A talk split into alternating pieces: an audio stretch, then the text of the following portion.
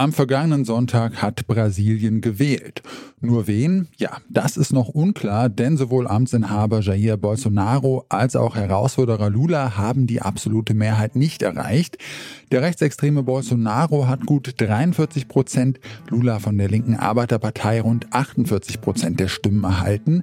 Was zeigt uns das Wahlergebnis in Brasilien? Das fragen wir uns heute. Ich bin Janik Köhler. Hi.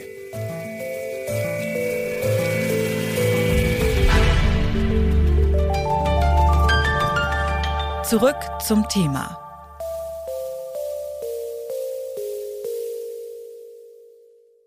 Bitte widmet eure Aufmerksamkeit unserem Werbepartner.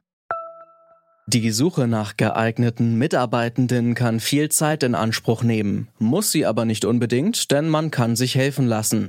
Zum Beispiel mit den Premium-Stellenanzeigen von Indeed, denn damit wird eure Stellenanzeige in der Suche sichtbarer und Bewerberinnen und Bewerber werden schneller auf euch aufmerksam. Indeed schenkt euch jetzt 75 Euro Startguthaben für eure Premium-Stellenanzeigen. Klickt dazu auf den Link in den Show Notes. Es gelten die AGB.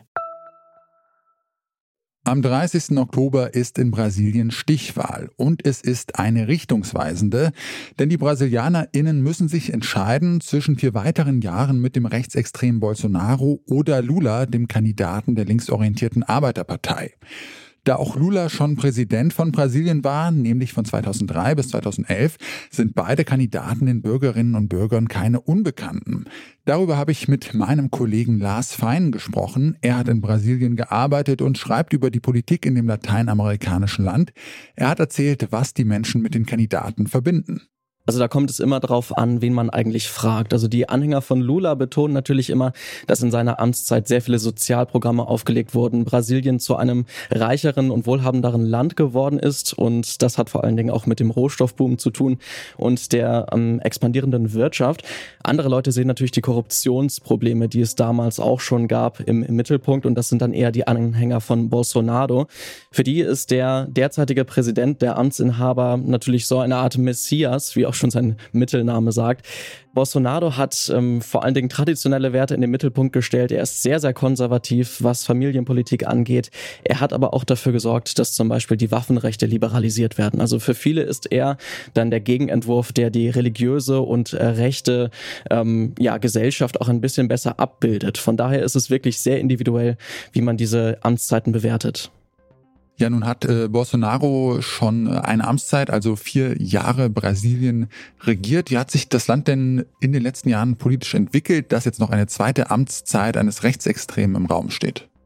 Also das Land hat sich auf jeden Fall sehr stark polarisiert. Das ist nicht erst seit 2019 der Fall, seitdem Bolsonaro im Amt ist. Das hat sich schon in den Jahren davor immer deutlicher gezeigt, dass es auch durch die sozialen Medien und durch diese Polarisierung in der Gesellschaft immer stärker zwei Realitäten gibt, die jetzt auch offensichtlich wieder zutage treten. Und ähm, Brasilien hat sich in den letzten vier Jahren eigentlich noch viel weiter in diese Richtung entwickelt. Also unter Bolsonaro ähm, sind die Leute noch politischer geworden. Es gab auch eine ganze Menge von politischer Gewalt Gewalt während des Wahlkampfes, wo Leute ja ihre Kollegen abgestochen haben, weil die für den anderen Kandidaten dann waren. Solche Fälle sind immer wieder vorgekommen und das äh, dürfte jetzt auch bei einer zweiten Amtszeit, sollte sie denn nun eintreten, sich noch weiter fortsetzen. Und es hat sich jetzt nochmal gezeigt, dass wirklich äh, dieser Bolsonarismus sich vielleicht auch von dem eigenen Kandidaten ein bisschen loslöst und ähm, ja auf viele andere Kandidaten überspringt. Also wenn wir uns jetzt mal anschauen im Senat, da waren knapp über 20 Plätze äh, neu zu besetzen und da Davon sind 16 an Bolsonaro-Anhänger gegangen. Nicht alle von seiner Partei, aber alle im gleichen Spektrum. Und man kann eindeutig sehen, dass das ein Großteil der Bevölkerung offensichtlich widerspiegelt, äh, diese Strömung. Gleichzeitig sehen wir, wie gesagt, dass dieser Konsens in der Mitte komplett verschwindet. Also wir haben zwar noch die Arbeiterpartei im Mitte-Links- bis Linksspektrum, aber auf der anderen Seite ist überhaupt kein Gegengewicht mehr. Das ist alles nur noch Bolsonaro und seine Anhänger in dieser Zeit. Dass sich der sogenannte Bolsonarismus weiter ausbreitet, während die Mitte wegbricht, das glaubt auch Niklas Franzen. Er ist Journalist und hat unter anderem ein Buch über Bolsonaros rechte Revolte, wie Franzen sie bezeichnet, geschrieben. Momentan ist er in Sao Paulo und hat dort auch die Wahlnacht erlebt. Er schildert, wie Bolsonaros AnhängerInnen in Gelb und Grün unterwegs waren, während Lulas Wähler und Wählerinnen sich in Rot gekleidet haben. Er sagt, die polarisierte und gespaltene Gesellschaft käme vor allen Dingen auch aus dem Bolsonaro-Lager die genau darauf setzt, die Gesellschaft zu spalten, Unruhe zu stiften.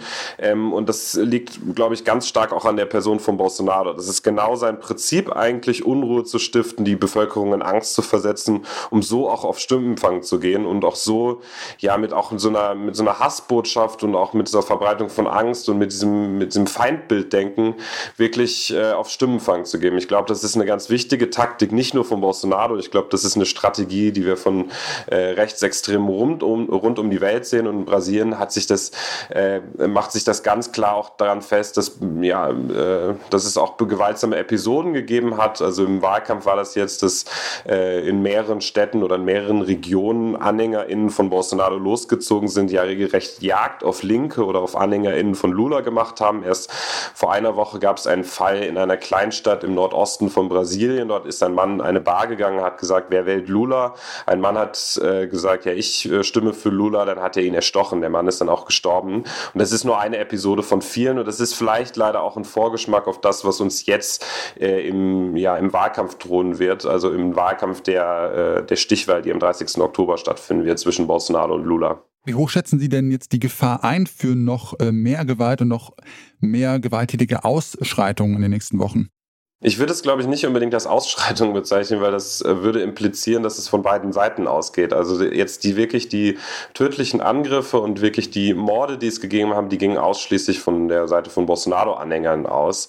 Ich kann mir vorstellen, dass sich das jetzt in den nächsten Wochen nochmal deutlich zuspitzt, weil es ja jetzt auf den großen Showdown zwischen Bolsonaro und Lula hinausläuft, wenn es gelingen sollte, Bolsonaro abzuwählen und Bolsonaro dann höchstwahrscheinlich Lügen verbreiten wird über das Wahlsystem. Er wird sagen, die Wahl ist geklaut, er wird in Trump-Manier seine AnhängerInnen aufpeitschen und dann sehe ich wirklich die große Gefahr, dass es zu weiteren gewaltsamen Episoden kommen könnte oder sogar auch irgendwie Bilder, wie wir sie beim Kapitolsturm in Washington gesehen haben, als völlig radikalisierte AnhängerInnen von Trump, also vom Ex-Präsidenten Donald Trump, die Hauptstadt in Angst und Schrecken versetzt haben. Zum Schluss dann, Sie haben gerade gesagt, äh, Bolsonaro hat äh, ja überraschend viele Stimmen dann doch eingefahren jetzt bei der Wahl, aber trotzdem liegt Lula ja noch gute äh, sechs Prozentpunkte ungefähr vorne. Kann Bolsonaro das eigentlich noch aufholen in der Stichwahl oder ist die Sache mehr oder weniger jetzt schon entschieden? Ja, ich glaube, die Wahl am Sonntag hat uns jetzt gezeigt, dass nichts mehr unmöglich ist. Äh, vielleicht nicht nur die Wahl am Sonntag jetzt in Brasilien, sondern ja auch irgendwie die Wahl von Trump, der Brexit und so. Diese Wahlen haben gefühlte Sicherheiten aufkündigen lassen. Also äh, Bolsonaro wird jetzt alles dran setzen, ähm, weiterhin in bestimmte Sozialprogramme zu investieren. Das hat er schon einige Wochen vor der Wahl gemacht, als es in Umfragen echt übel für ihn aussah. Er hat jetzt auch in den ersten Ansprachen sich so ein bisschen gemäßigt, habe ich das Gefühl. Also ich glaube, er zielt jetzt so ein bisschen auf die Mitte. Und es wird jetzt einfach entscheidend sein, wie sich auch andere Kandidaten und Kandidatinnen positionieren. Die drittplatzierte und der viertplatzierte Kandidatin, die, die zusammen noch nicht mal auf 10 Prozent gekommen sind, haben schon gesagt, die werden sich bei der Stichwahl nicht enthalten. Ich kann mir vorstellen, dass beide eine Wahlempfehlung für Lula abgeben werden. Aber es haben sich jetzt auch schon im äh, Nachgang der Wahl einige prominentere PolitikerInnen äh, ganz klar auf die Seite von Bolsonaro geschlagen. Also es wird jetzt, glaube ich, in den nächsten Tagen und Wochen einfach so ein bisschen Ringen sein um die Stimmen. Und ja, deshalb äh, auf jeden Fall die Situation im Auge behalten in Brasilien. Das Wahlergebnis in Brasilien ist Ausdruck einer Gesellschaft, die sich mehr und mehr spaltet, so sehr, dass es mittlerweile kaum noch eine Mitte gibt, sondern nur noch zwei polarisierte Lager. Dieser Trend ist aber nicht neu, sondern hat seit Bolsonaro 2018 zum Präsidenten gewählt wurde, starken Aufwind bekommen. Für Brasiliens Bevölkerung stehen bis zur Stichwahl angespannte und mitunter auch gefährliche Wochen an und eine ungeklärte Zukunft. Das war's von uns für heute. An dieser Folge mitgearbeitet haben Eleonore Grahowack, Lene Rügamer, Alea Rentmeister und Lars Fein. Produziert hat Andreas Propeller und Chef vom Dienst war Anton Burmester. Mein Name ist Janik Kühler. Ich sag ciao und bis zum nächsten Mal. Zurück zum Thema vom Podcast Radio Detektor FM.